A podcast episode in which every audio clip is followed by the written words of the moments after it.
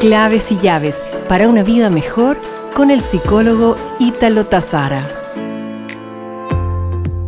¿Cuánto hemos aprendido o crecido en estos meses? Aprendiendo, por supuesto, que la felicidad está hecha de cosas pequeñas pero preciosas.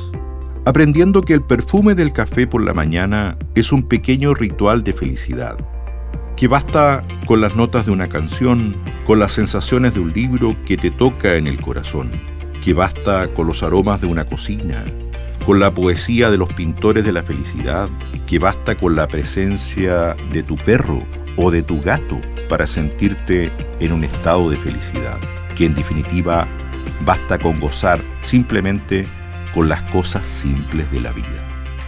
Nos reencontraremos pronto con más claves y llaves para una vida mejor.